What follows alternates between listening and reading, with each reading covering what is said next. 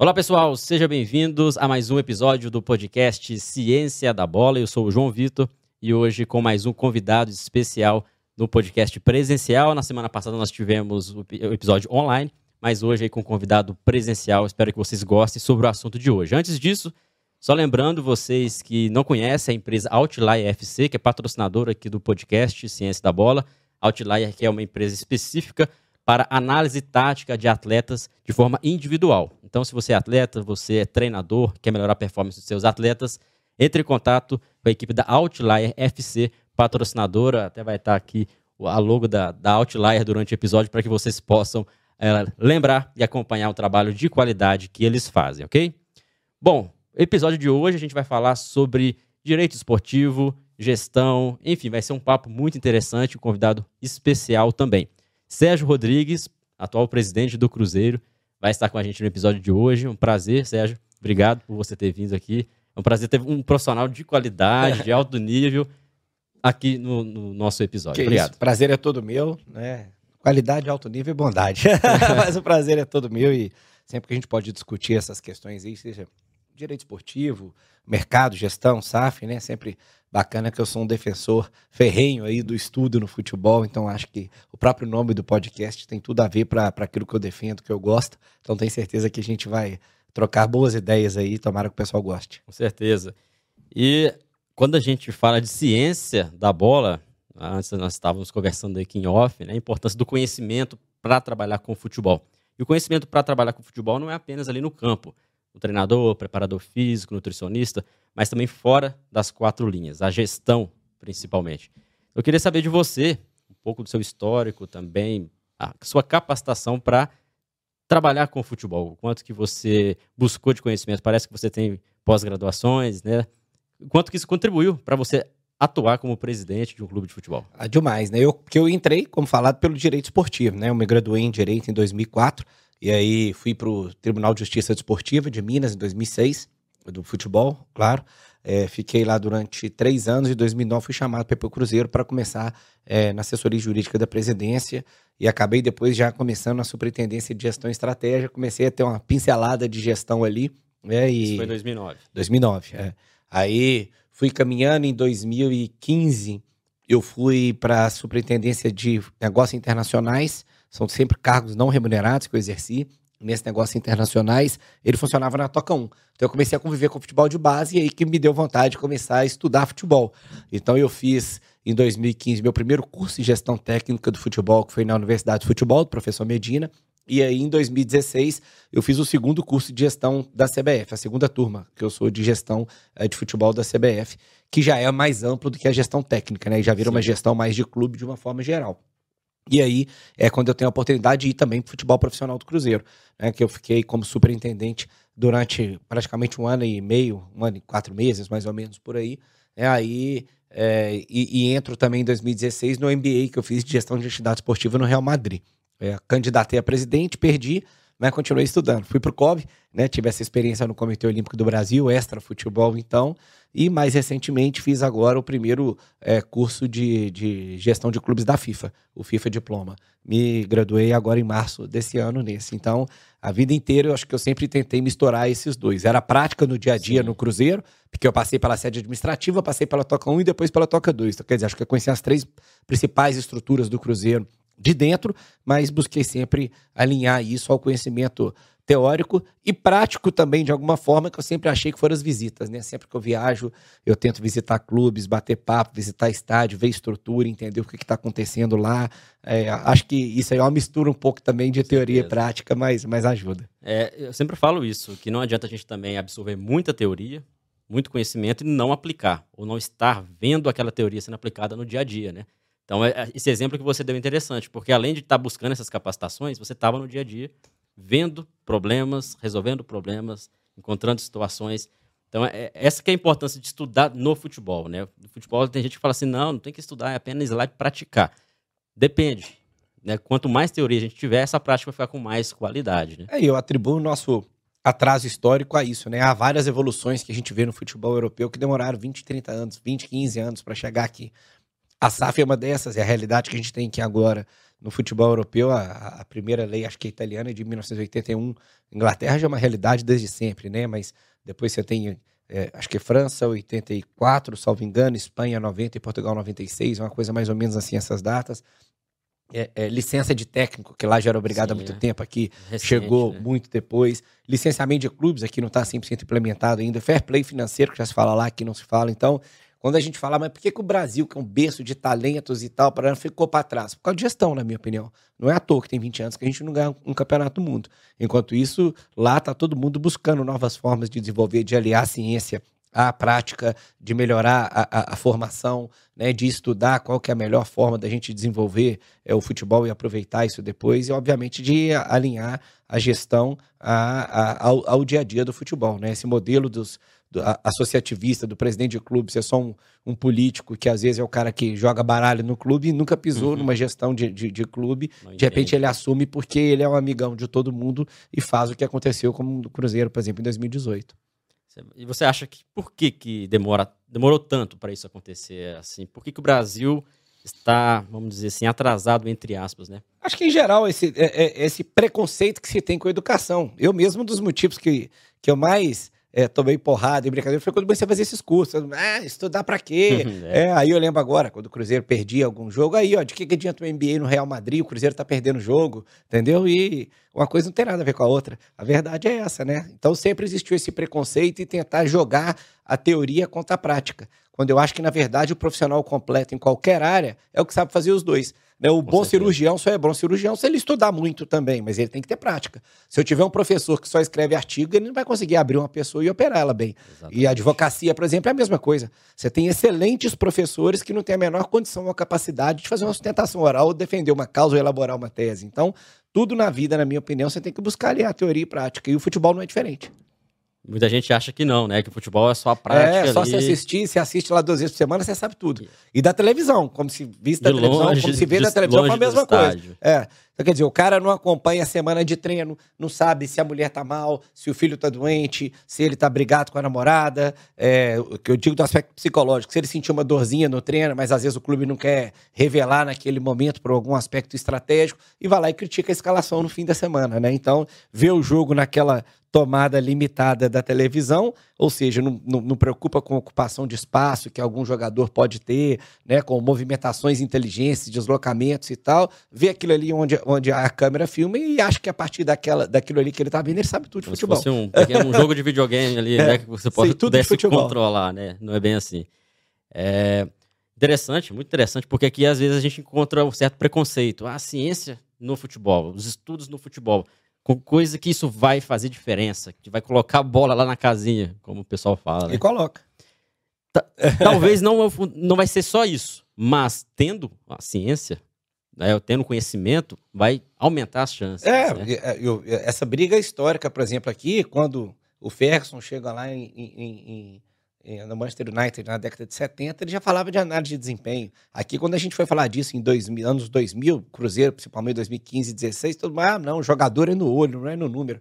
Beleza, mas ninguém vai contratar pelo número, mas ele te ajuda a errar menos. É, ou, ou a buscar alguém de uma característica que para você pode ser mais importante. É o famoso Moneyball lá do beisebol, claro que não se aplica 100% ao futebol, mas ali demonstrou. É claro que os números podem auxiliar. E é claro também que eles não podem ser o fator determinante. Você não vai contratar pela notinha que o, que o algoritmo te deu.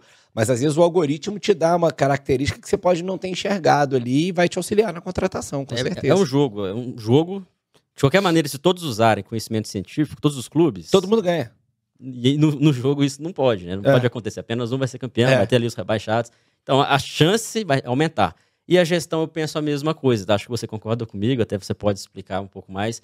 Uma boa gestão não vai garantir que a equipe vai ser campeã todo ano, mas vai garantir ela ter uma boa estrutura e ter mais chances de ser campeão. É, tanto que eu falo, eu, eu, quando eu faço palestra e falo sobre isso, eu defendo duas gestões que eu falo quando o povo vê o símbolo lá, eles é, já falam, ah, mas caiu, que é Grêmio e Bahia. Faz parte, vai acontecer, infelizmente, né? Não é, quer dizer, eu, futebol a gente sabe, acho que 90, 95% das vezes, o resultado está atrelado a investimento. Então, quem tem mais dinheiro tende e gasta mais, tende a estar mais no topo. Mas não necessariamente também, tanto que o Grêmio caiu com a Sim. quarta maior folha. Agora, eu vou criticar a gestão do Romildo, que pega um Grêmio lá numa Série B, vende um monte de jovem, faz um time sustentável. Caiu, caiu. A gestão dele é horrível, de forma alguma. Eu, não, não, não, admito isso de jeito nenhum. Né? Mas o problema é esse. Pela paixão que envolve o futebol e ser o primeiro esporte do nosso país, né? ser praticamente cultural a questão do futebol aqui, é, o pessoal acha que é isso. O importante é que a bola entrou, tá tudo bem. A bola não entrou, tá tudo errado. Eu falo que é o, é o meio em que o errado pode dar certo. Né? É, é, é o que a gente cita aqui, que eu falo também, quando o escuro sai do Cruzeiro em 2016, que para mim é um dos profissionais mais completos e competentes do Brasil, executivo de futebol, o Thiago Escuro do Red Bull, ele falava, o Cruzeiro é o errado que tá dando certo, porque tá ganhando, né, ganhou Copa do Brasil em 17, ele fala, mas lá fora tá tudo errado. Então, a gente tem que ficar alerta. E uma hora isso estoura. É difícil o errado que dá certo durar para sempre, né? E em outros clubes isso também está acontecendo, né? Tá acontecendo e aconteceu. Né? Tanto que você pega ali um Palmeiras super vitorioso, caiu uma, duas vezes, o Grêmio também. Então a conta chega para alguém qualquer hora, o próprio Atlético Mineiro também. Então, assim, é, raríssimo, salvo raríssimas exceções, que eu acho que é Flamengo, São Paulo e Santos só hoje, né? É, acho que o Flamengo, pelo que atingiu de capacidade de torcida, de geração de renda, etc., então realmente vai ser difícil ver. Mas eu acho que até para os outros não é longe de acontecer se continuarem nesse modelo de gasta, gasta, gasta para poder é, ganhar, se não ganha, troca técnico e tal. Isso aí uma hora a conta chega. Acontece, né? Pode demorar, mas chega. Falando de gestão, Sérgio, é muito interessante que no Brasil também há esse preconceito com, com clube empresa. Até a gente pode entrar nesse assunto, que é um tema muito pertinente, principalmente com você no comando do Cruzeiro. Você pegou o Cruzeiro numa situação bem crítica, todo mundo sabe, né? Conseguiu implementar, ajudar a implementar a SAF, né? A Sociedade Anônima do Futebol aqui no Brasil, conseguiu aí um feito histórico do, Cruzeiro ser o primeiro grande clube a se transformar em SAF, historicamente, com a aquisição do Ronaldo, né? E a gente vê que a torcida, alguns torcedores, torcedores de outros clubes ainda olham com receio essa entrada das SAFs aqui no Brasil. Como que, que você vê, né? Por que, que, que você batalhou tanto para que a SAF chegasse ao Brasil? É, é o caminho mesmo que muitos clubes precisam trilhar? Para evitar problemas na gestão, dívidas, etc? É um caminho inevitável, João. Eu falo assim, é, se a gente parar para pensar o modelo associativista, pelos balanços do clube que a gente vê hoje, está claro que ele não funciona. Né? Que, é, que é feito dessa forma. É, eu falo que é igual os prefeitos quando não tinha lei de responsabilidade fiscal. Gasta, gasta, gasta, depois alguém paga a conta, né? Não paga, faz a ponte, eu não pago, depois sobra pro próximo. E uma hora alguém vai ter que pagar. Isso eu não tenho dúvida nenhuma, uma hora alguém vai ter que pagar. E eu acho que aqui foi criando esse ciclo aí muito ruim né? Muito ruim para chegar nessa situação. E acho que alguns clubes, eu, eu, eu, sempre falo, a SAF não é a salvação do futebol brasileiro, mas ela é um caminho para a profissionalização que o futebol precisa, para sair dessa gestão maluca aí de querer agradar torcida, imprensa e tal, para se sair bem. E tem casos como o do Cruzeiro, que é a salvação. O Cruzeiro não tinha outro caminho. A verdade é essa. Como eu acho que Botafogo e Vasco e Fora não tinha. Porque é, chegou no nível de endividamento tão grande, com dívidas de curto prazo tão grande, que jamais ia conseguir captar esse dinheiro de outra forma. O do Cruzeiro é o pior, sem dúvida nenhuma. Não sou eu que estou falando. Isso aí foram os, os especialistas que a gente contratou para nos auxiliar falaram: olha, desconhecemos um clube que chegou na situação tão ruim quanto o Cruzeiro chegou. Né? Então, ali para nós era questão de sobrevivência. Por isso que quando veio discutir depois Aí o preço e tal, eu falo, existe o cenário real e o ideal. Né? Uhum. São coisas completamente distintas. Mas eu acho que, de uma forma geral, é, a SAF vai contribuir demais para isso. Tanto que eu falo, a Liga passa pela SAF, na minha opinião. Porque enquanto você vai discutir Liga e os presidentes estão querendo preocupar com ocupação de espaço, o que, que eu vou ser na Liga? E nem preocupar o que, que você vai trazer para o meu clube. E quando o clube tem dono, ele pensa no dinheiro dele. Né? Esse é o problema do, do clube e outras instituições que às vezes não tem um dono. Às vezes você gasta o dinheiro ali, dependendo do gestor, como faz dinheiro dos outros, não cuida como se fosse dele, né? Então, se for aí, é o caso emblemático do Cruzeiro para isso. É o cara que ia lá no cartão corporativo e gastava lá quase mil reais por dia para jantar fora. Por que, que o cara não fazia isso na vida dele particular e fez porque virou presidente do Cruzeiro? Então, é, o dono faz diferença para poder olhar, porque existem boas gestões sem ser essa profissional, sem ser. Claro que existem, como eu falei que Bahia, é, Grêmio, Flamengo que atingiu essa maturidade, Fortaleza, claro que existem, não estou criticando. É que, que, são clubes que não são SAF, mas que têm que tem, tiveram uma boa gestão, mas são exceção. E eles estão sujeitos a ter o que o Cruzeiro teve. O Cruzeiro teve boas gestões, mas uma hora que cai a pessoa errada, estraga, arrasa o clube. Então, agora, quando vira SAF é diferente, porque o cara tem um dono, é patrimônio, deu errado, vai ter que cumprir com o meu patrimônio, aí o cara não faz besteira, né? Então, a SAF não é o melhor modelo. Não, não. Eu acho que é o melhor modelo. Acho que é. Só que eu tô querendo dizer que não é a salvação, a salvação de tudo. Sim. É. Ah, então quer dizer que agora fechar futebol brasileiro mudou. Não. Né? Tanto que eu falei, o Flamengo, para mim, tem a maturidade para ser uma associação. Vai depender do clube e da gestão, mas eu acho que é uma forma de, de ingerir, é, de, de, colocar capital no, no, nos clubes. Por isso, por isso que eu acho que hoje é uma virtude, daqui a pouco vai ser uma obrigação. Vamos pegar o cenário do Rio de Janeiro. Você pega lá o Flamengo completamente maduro e com receita para investir. O Vasco, 777 está falando que vai fazer o Vasco competitivo com o Flamengo. O Botafogo, o Textor está falando também que vai meter contratação, falando em Ramos Rodrigues, etc e tal. Será que em cinco anos o Fluminense aguenta não ser SAF? Diante desse cenário? Quando esses três clubes talvez passarem a dominar o cenário? Essa é a questão. O Fluminense está bem sendo? Tá, mas Botafogo e Vasco começaram agora. Se esses fundos realmente forem colocar dinheiro assim, eu acho que para o Fluminense vai ser inevitável. Né? Então, e aí, quando o Cruzeiro também que vem com seu investidor, e o Red Bull que já tem lá sua, o seu investimento, e aí você pega o Flamengo e o Palmeiras com a sua maturidade financeira e de torcida. Isso aí for destacando, os que ficarem para trás vão falar assim: pô, mas como é que eu boto mais dinheiro para dentro? Não tem mais jeito. Eu não vou fabricar dinheiro. Qual que é o jeito? SAF.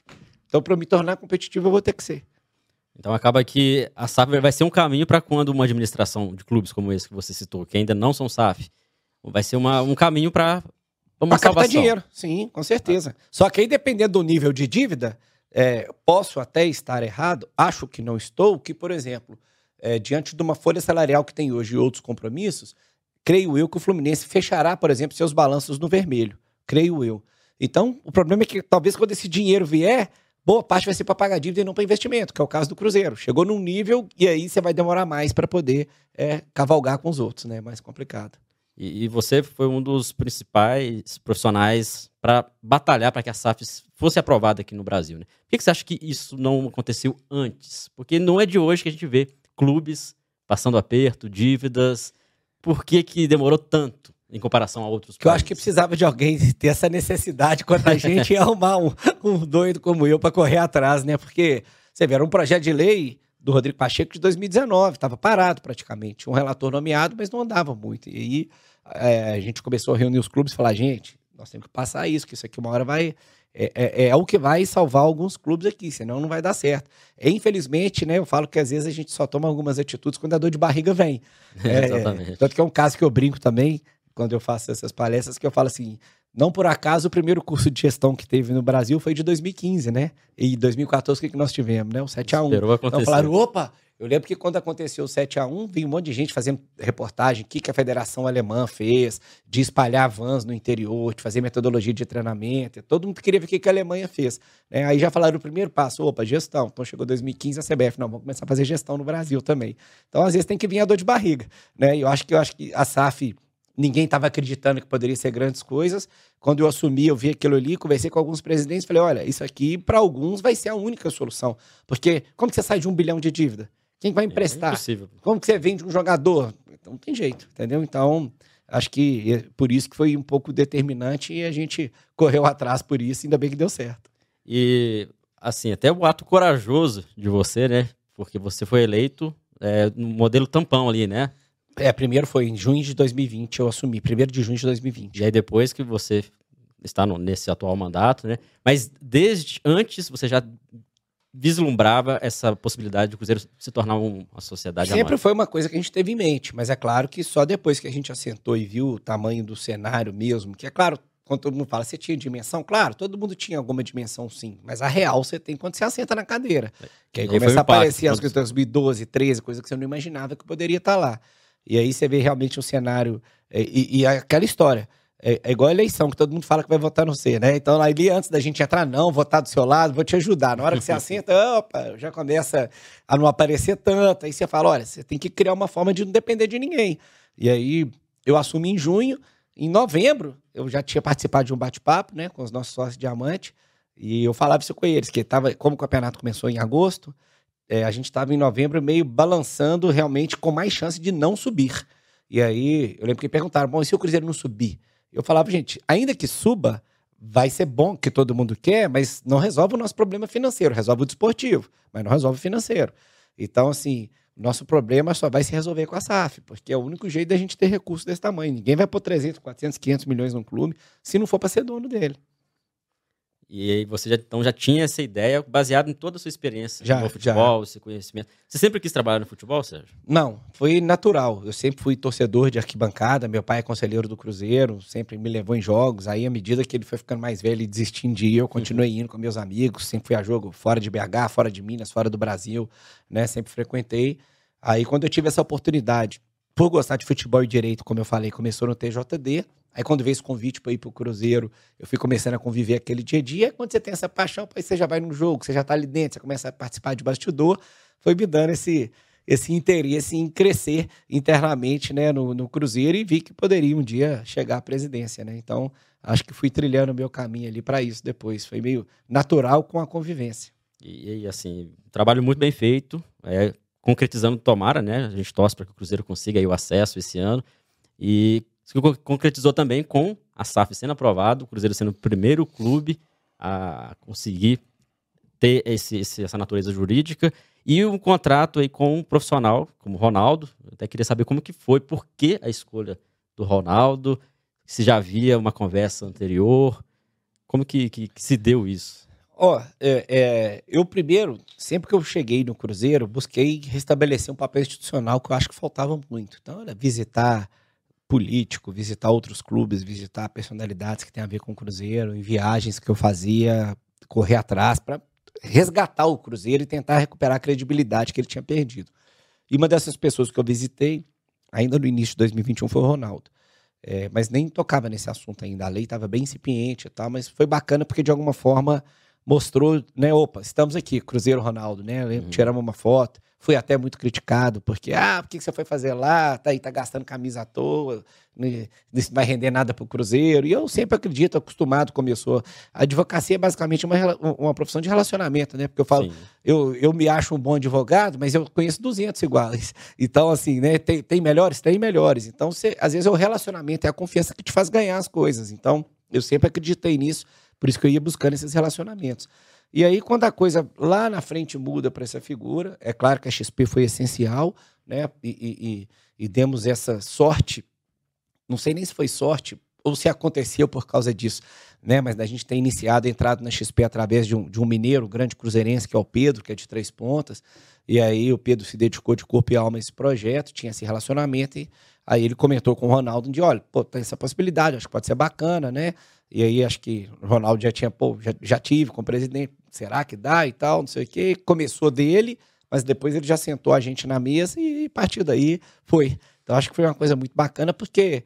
Mas desde o dia que eu, da hora que eu vi, porque como normal, você contrata uma empresa para captar, ela que tem o primeiro contato com todo mundo. Depois ela traz os potenciais compradores. Na hora que me trouxeram o Ronaldo, já quase caí para trás, né? Falei, olha, isso aqui, acho que o potencial que a gente tem de, de ganho intangível aqui é absurdo, porque a hora que você agrega a marca dele, não, tem nem como precificar isso, né? Então, fiquei muito animado e eu não tinha dúvida que ia dar certo. É, eu estava até comentando com um amigo outro dia em relação a isso, porque foi o primeiro clube grande a se tornar SAF, o Ronaldo, um nome conhecido mundialmente, e isso parece que é incerto, assim, em alguns momentos, para alguns torcedores, se vai dar certo ou não. Tudo que é novidade no Brasil, a gente fica com pé atrás. O brasileiro tem, tem isso, né?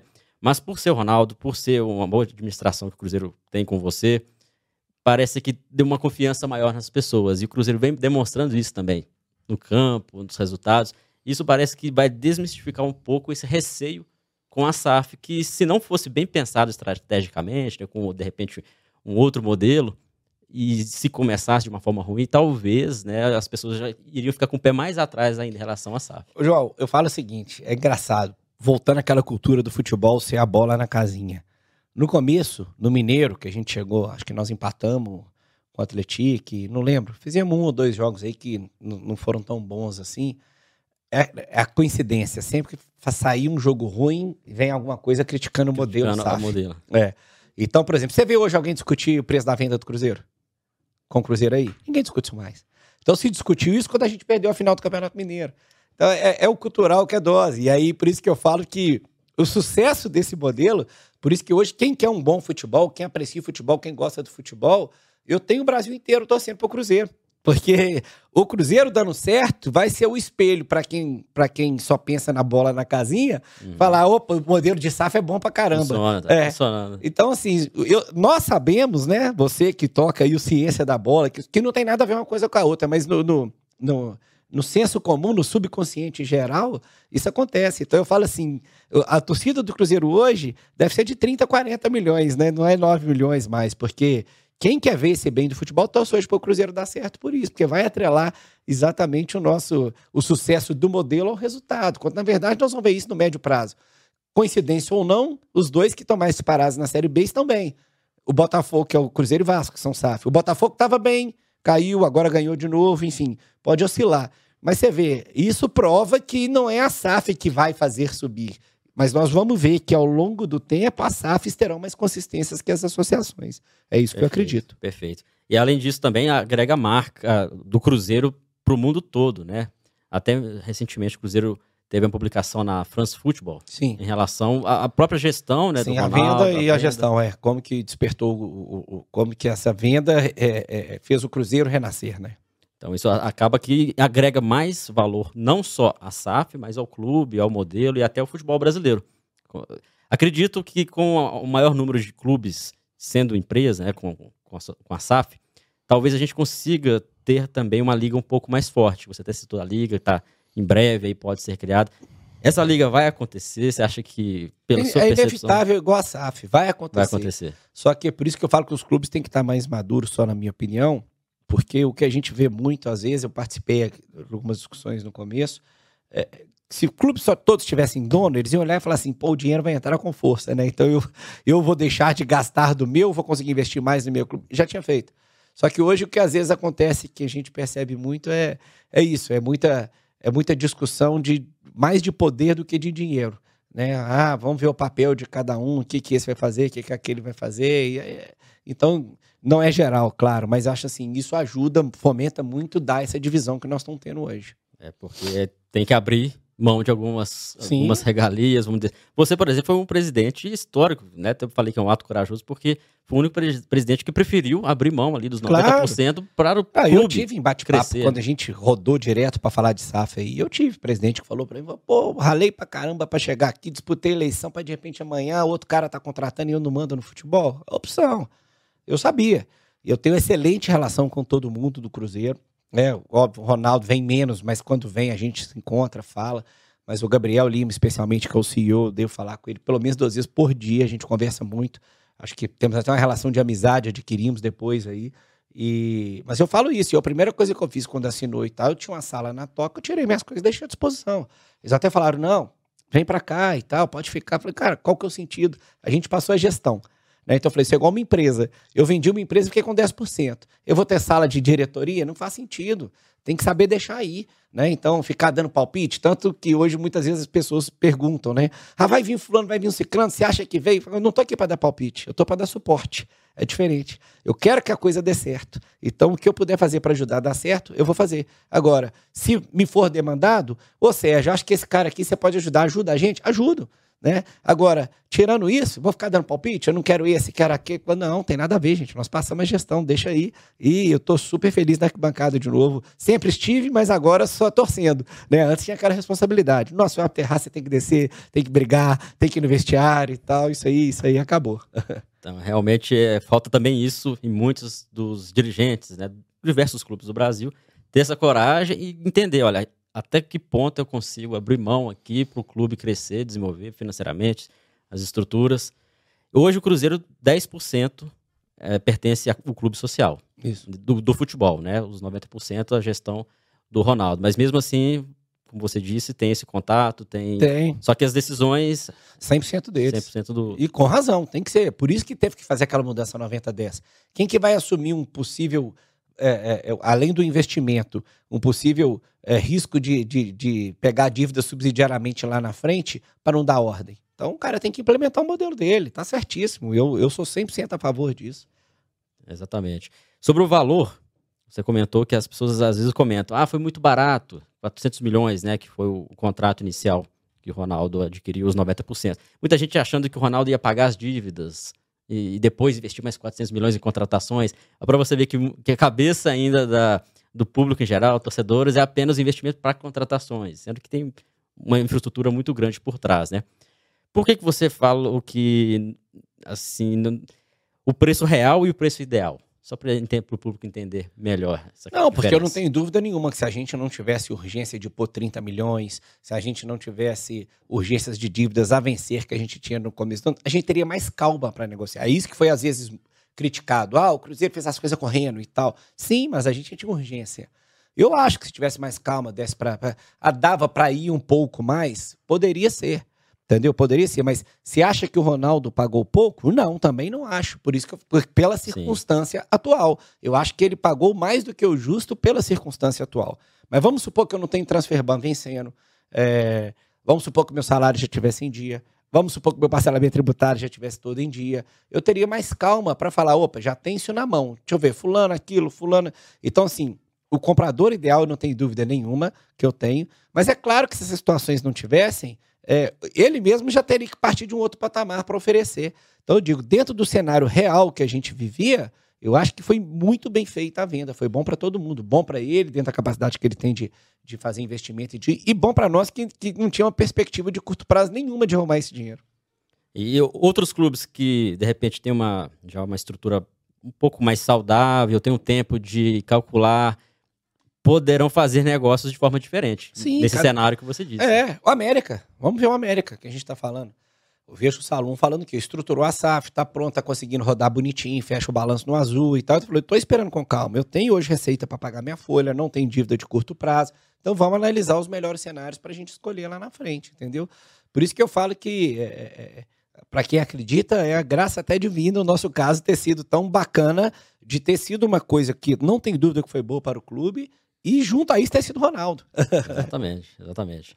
É, é, bom falar sobre esse assunto de SAF. As pessoas têm, têm dúvidas em entender a diferença de clube e empresa para SAF, que tem diferença. Total. A Natureza... SAF é um clube empresa. Clube empresa é um gênero. Mas nem todo clube empresa é uma SAF. Exatamente. Exemplo Red Bull. Red Bull não é SAF. Né? Então, o, assim, Cuiabá, o Cuiabá agora é SAF. O Cuiabá virou SAF. SAF. É, mas a, todas as ações pertencem ao mesmo dono, né? Que é a família Dresch lá, que já eram os donos da, da, das cotas da sociedade. Então é basicamente uma, uma diferença de terminologia jurídica. Né? A SAF é um clube empresa, sim, não deixa de ser. Mas o clube, esse modelo já existia. já tem que nascer, o clube já tem que nascer empresa. Clube empresa. Um, um clube associativo ele não pode se tornar um clube empresa, ele tem que se tornar uma SAF. Não, se ele, ele pode se tornar empresa. Ele não precisa ser SAF. Ele pode se tornar uma limitada, uma sociedade simples. Ele pode adotar outra, outra natureza jurídica sem problema nenhum. Que é exatamente o caso do Red Bull. O que, que o Red Bull faz?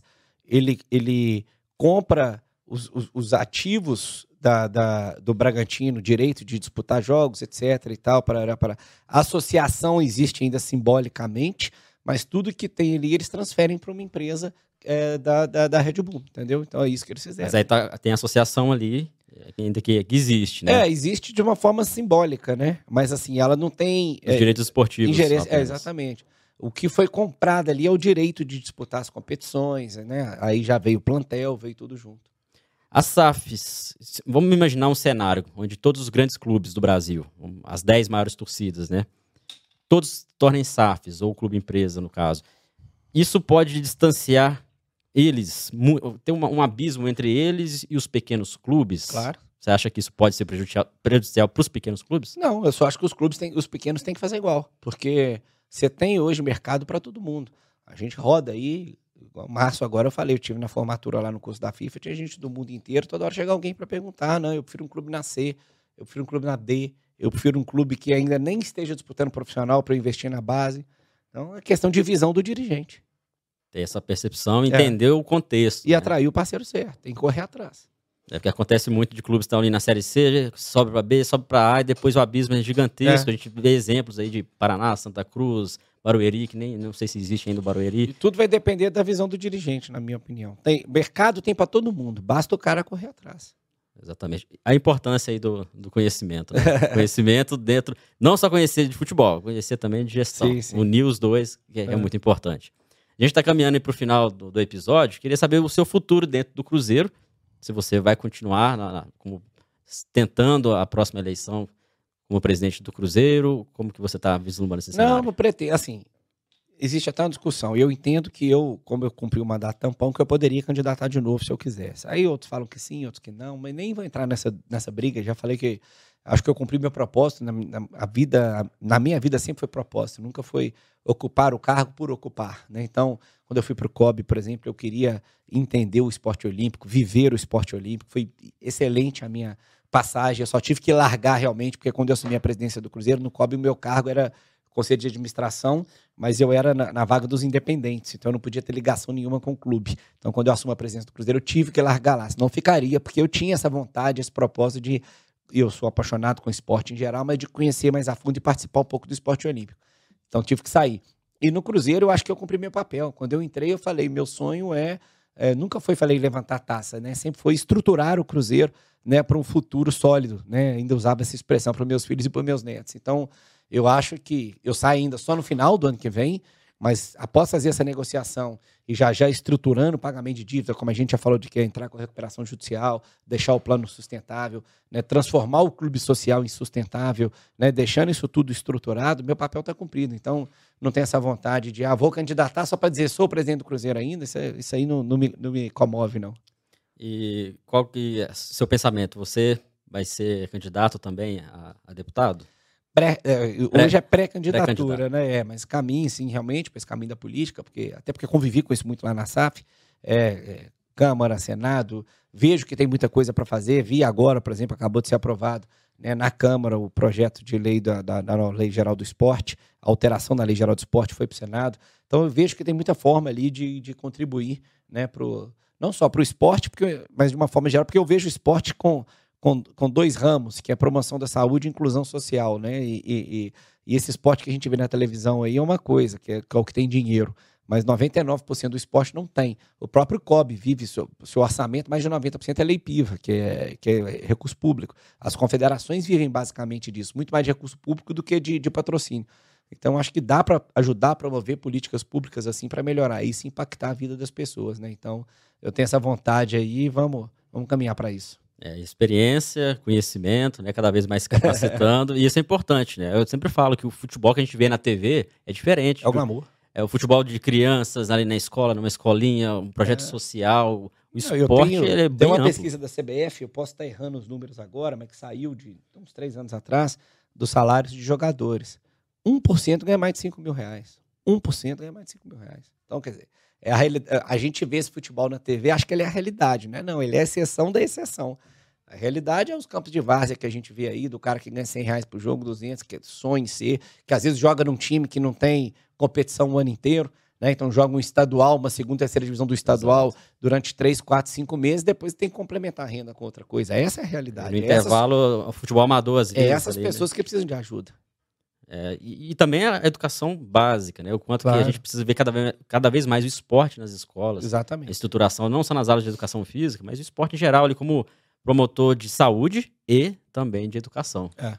Em situações de risco, em muitos momentos ali, a única salvação também, né, de, de algumas comunidades, pra, do jovem, é abraçar o esporte, é lutar ali para se desenvolver. É isso aí. E aí precisa realmente de pessoas que entendam, tenham vontade. Então, é, tomara que dê tudo certo. Né, Obrigado. Né, para que a gente tenha.